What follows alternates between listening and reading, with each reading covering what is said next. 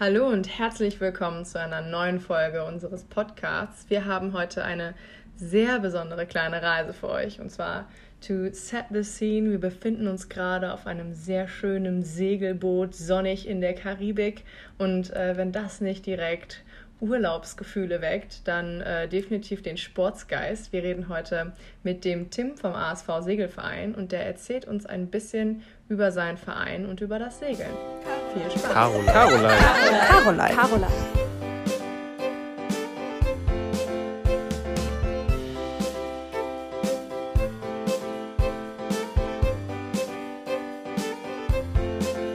Tim, herzlich willkommen. Schön, dass du heute da bist. Wie geht's dir heute?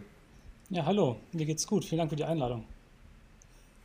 Boah, sehr, sehr gerne. Ähm, genau, wir sind ja wieder, haben uns wieder bei Zoom versammelt und du hast ein wunderschönes Hintergrundbild. Man sieht ein wunderschönes Segelboot, äh, wo eine große Kuru drauf sieht, was ordentlich, ähm, ich weiß gar nicht, wie das heißt, ähm, Schräglage hat, weil es ganz gut im Wind fährt. Also ein tolles Foto, da bekommt man richtig Lust, mehr über Segeln zu erfahren. Und genau das tun wir heute. Ähm, freue ich mich sehr drauf. Ähm, bevor wir das machen, fände ich super toll, ein bisschen mehr über dich zu erfahren. Ähm, und deswegen ist unsere erste Frage, die wir in letzter Zeit immer stellen, was waren so bisher deine Meilensteine im Leben? Was hast du bisher alles schon so gemacht, damit die Zuhörer einfach ein Gefühl dafür bekommen, wer bist du eigentlich? Ja, ähm, ich bin der Tim. Ähm, ich habe relativ spät mit dem Studium angefangen, was man so als Meilenstein vielleicht nennen kann. Ich habe vor dem Studium erst eine Ausbildung gemacht, habe dann in dem Beruf noch ein wenig gearbeitet und bin dann erst mit ähm, 22 ähm, an die Uni gekommen zum Studieren. Und ja, seitdem bin ich auch hier, ähm, studiere fleißig vor mich hin, schreibe gerade meine Abschlussarbeit und ähm, ja. Mega. Ähm, zu Abschlussarbeiten hört ihr höchstwahrscheinlich bald auch noch einen Podcast. Ähm, ich habe euch ja lange immer in den Ohren gelegen, dass ich recht lange an meiner geschrieben habe. Die ist jetzt ja offiziell durch. Ähm, da werden wir bald mit meinem Betreuer darüber sprechen, was, alle, was es braucht, eine gute ähm, Abschlussarbeit zu schreiben und wie man sich die möglichst einfach gestalten kann. Darauf könnt ihr euch schon sehr freuen. Du hattest aber gerade angesprochen, dass du vor deinem Studium eine Ausbildung gemacht hast. Zu was war das eine Ausbildung? Nämlich, wir hatten schon mal jemanden im Podcast, die jetzt von ihrem angefangenen Studium wieder gewechselt hat zu einer Ausbildung, weil sie gern was Praktischeres hätte. Und du machst ja den komplett anderen Weg. Also hol uns da mal gern ab. Was, was war das damals für eine Ausbildung und warum jetzt dann noch das Studium hinterher? Na, ich habe meine Ausbildung ähm, bei einem mittelständischen Unternehmen äh, im Ruhrgebiet gemacht, und zwar zum technischen Zeichner. Äh, was jetzt natürlich erstmal ähm, in den Köpfen baut sich, glaube ich, jetzt gerade so ein Bild auf, wie äh, viele Menschen an großen Reißbrett arbeiten und mit einem Bleistift ähm, Linien malen. Ähm, es war eine dreijährige Ausbildung. Ähm, ein großer Bestandteil daran war, dass man ein Jahr auch in der Werkstatt war. Also man musste genauso wie die Azubis, äh, die Industriemechaniker, oder Industriemechanikerin gelernt haben, ähm, drehen, fräsen, bohren, alles mitmachen. So ein bisschen ähnlich wie das ähm, Grundstudium, das äh, Grundpraktikum an der EWTH, was mir dadurch auch ähm, dann anerkannt worden ist, was ein großer Vorteil war. Ähm, aber im Endeffekt ist man wirklich damit beschäftigt, dann die ähm, ganzen Entwürfe von den Ingenieuren, von den Technikern ja auf Papier zu bringen. Also man bekommt die, die Konzepte von, äh, von den Ingenieuren und ähm, macht daraus dann ja, richtige Fertigungszeichnungen. Man stellt die Dokumentation, schreibt Bedienungsanleitungen, ähm, sowas macht man dann. Hört sich auf jeden Fall so an, als wäre MG dann zumindest ein leichtes für dich gewesen. MG ähm, war ein leichtes, ja. Ich habe ähm, aber den Zeitfaktor ein wenig unterschätzt. Also MG ist ja so ein bisschen aufgebaut, mal möglichst viel in relativ kurzer Zeit und ich wollte alles ähm, akkurat und ordentlich machen, ähm, wie man es halt gelernt hat. Und dann äh, ist da leider keine sehr gute Note bei rausgekommen, aber das lernt man dann hier. ja, genau, also da war ja damals echt alles sehr, sehr zeitein, ja, sehr zeitgetaktet, die Klausur. Ähm, auch voll witzig, dass du das davor gemacht hast, nämlich von allen, mit denen wir bisher gesprochen haben, wo wir über das Studium geredet haben, war immer so, MG ist ja quasi so das Fach, was man sich so vorstellt, so Bauteile zeichnen und so damit kann man irgendwie am meisten was anfangen am Anfang.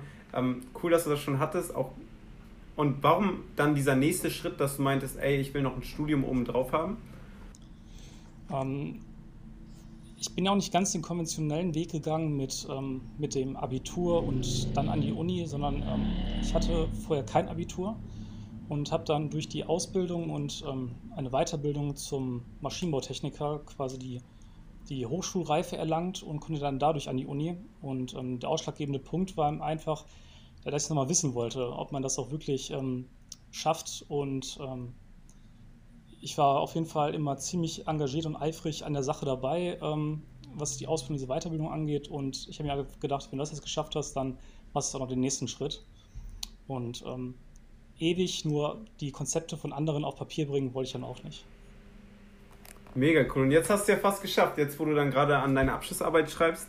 Ähm, das hört sich sehr, sehr gut an. Ähm, ich würde direkt daran anschließen mit der nächsten Frage weitermachen. Ähm, die nächste Frage zieht nämlich in eine etwas ganz andere Richtung, nämlich was ist dein Aachener Geheimtipp? Oh, Themawechsel. Mein Aachener, mein Aachener Geheimtipp. Ähm,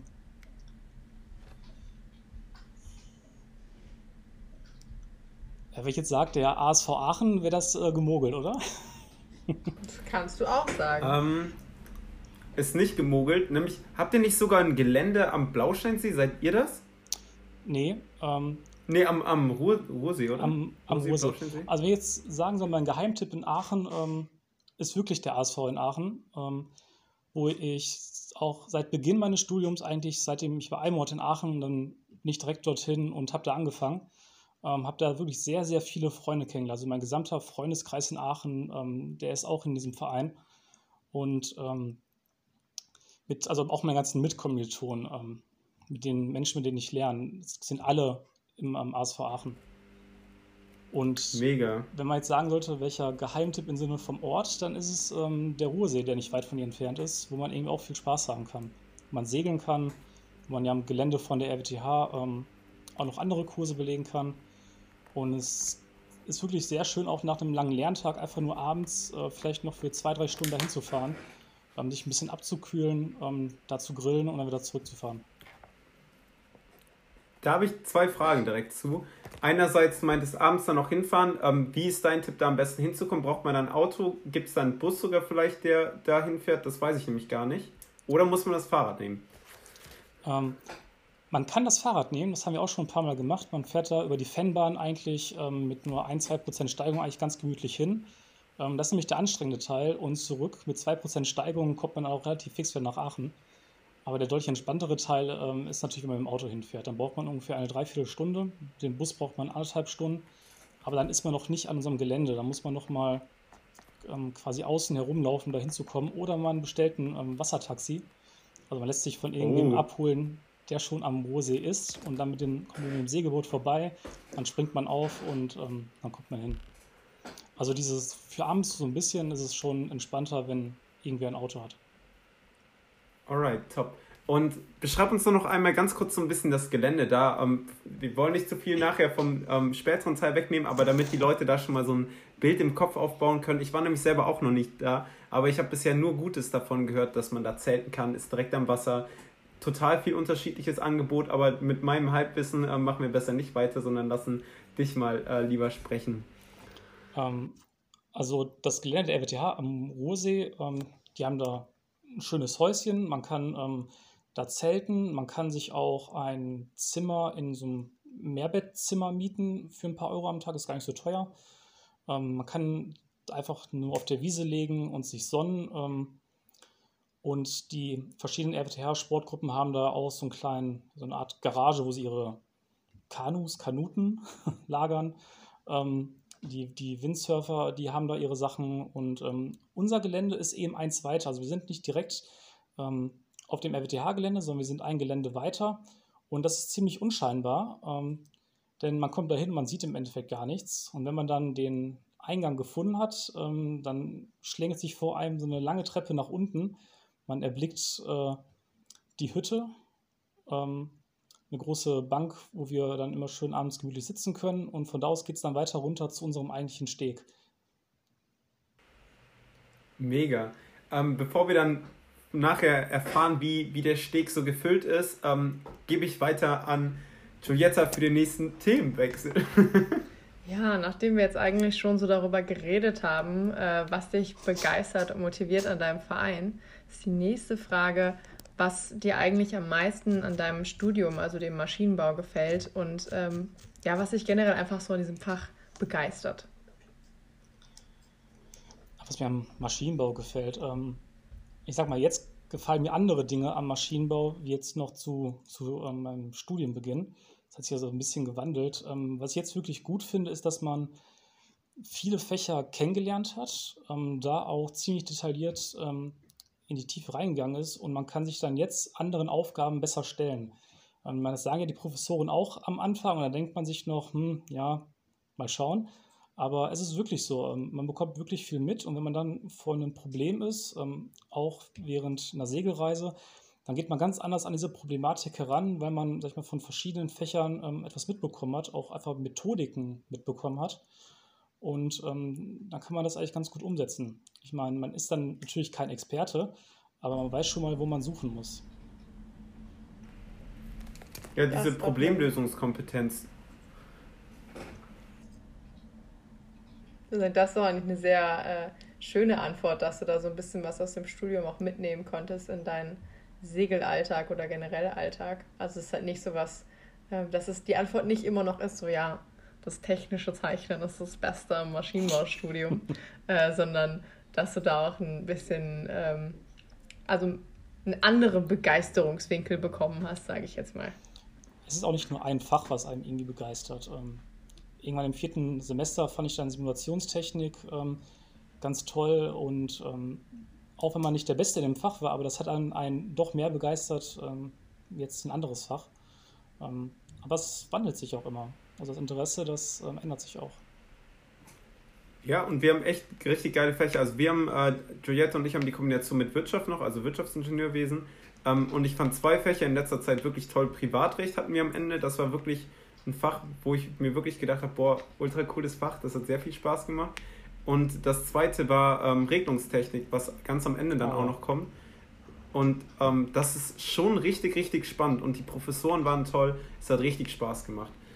Ähm, und jetzt äh, hätte ich theoretisch wieder den nächsten Themenwechsel und unsere abschließende Frage für die erste Runde. Ähm, und die ist heute aus den 210 Fragen, um sich zu verlieben. Ähm, was war dein schönstes Geburtstagsgeschenk? Hm. Ganz plakative Antwort. Meine Geburt. Das Leben, das mir zu meinem allerersten ah, Geburtstag ja, genau. geschenkt wurde. mein schönstes Geburtstagsgeschenk. Ähm, also ich fand das die schönsten Geburtstagsgeschenke sind die, mit denen man eigentlich gar nicht rechnet. Also wenn sich jetzt wirklich jemand viel äh, Mühe gegeben hat und vielleicht erkannt hat, ähm, da hat jemand eine Leidenschaft für ähm, und dann bekommt man ein Geschenk, was auch in die Richtung geht, wo man aber überhaupt nicht mit gerechnet hat. Ich glaube, das sind die schönsten Geschenke.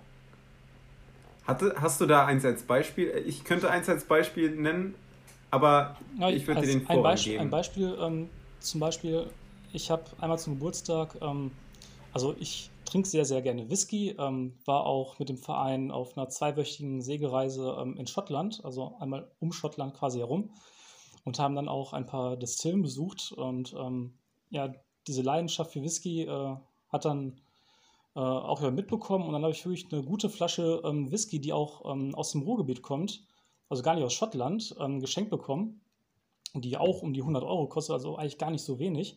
Und die war wirklich sehr lecker und da habe ich mich auch sehr darüber gefreut. Weil man hat es mal so am Rande erwähnt, ähm, was einem gefällt und dann bekommt man direkt so ein tolles Geschenk. Ähm, das hat mich sehr gefreut. Und vor allem als Student kauft man sich jetzt in der Regel nicht so teure Sachen. Zumal oh, man Tim, dann können wir dann können wir dir an der Stelle nochmal direkt den Tipp mitgeben, den wir von Hannes bekommen haben. Hannes hatte doch ähm, das zu Hause sehr empfohlen, weil es da so viele unterschiedliche Whisky-Sorten gibt. Nämlich, das ist auch ein äh, da, oh, da musst du ja auch unseren Tipp der Woche von letzter Woche anhören. Da hat er auch nochmal ein Whisky empfohlen, der gar nicht so teuer ist und der wirklich toll sein soll.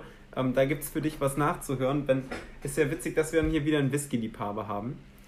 Ähm, Zu Hause bin ich auch, äh, oder vor Corona waren wir da auch mehr oder weniger Stammkunden. und ja, okay, auch gar nicht so weit du das ja jetzt wahrscheinlich schon. Ähm, das würde ich jetzt mal so für unseren ersten kleinen Teil belassen. Äh, danke für deine äh, Beantwortung. Ah, ich würde noch gern äh, die Frage, die ich dir gestellt habe, mir, äh, von mir selber noch kurz beantworten. Nämlich, was war so ein Geburtstagsgeschenk von mir, weil mir das gerade eingefallen ist. Und dann hast du über Leidenschaft gesprochen, die man, ähm, die man noch gar nicht wirklich kannte und so. Und dann ist mir eingefallen, dass ich als Kind mal eine Armbrust geschenkt bekommen habe. Ähm, und auf einmal war ich ähm, leidenschaftlicher Armbrustschießer und bin durchs Haus gelaufen und habe alle mit meiner Mini-Armbrust abgeschossen. Ähm, genau, aber das jetzt für den ersten Teil. Und in der nächsten Folge lernt ihr jetzt den ähm, Segelverein der RWTH noch ein bisschen genauer kennen. Tim erzählt uns schöne Geschichten, er erzählt uns, was überhaupt alles im Verein möglich ist. Ähm, ich freue mich sehr darauf, die Geschichten zu hören und bedanke mich erstmal für heute und sage Tschüss. Tschüss. Tschüss.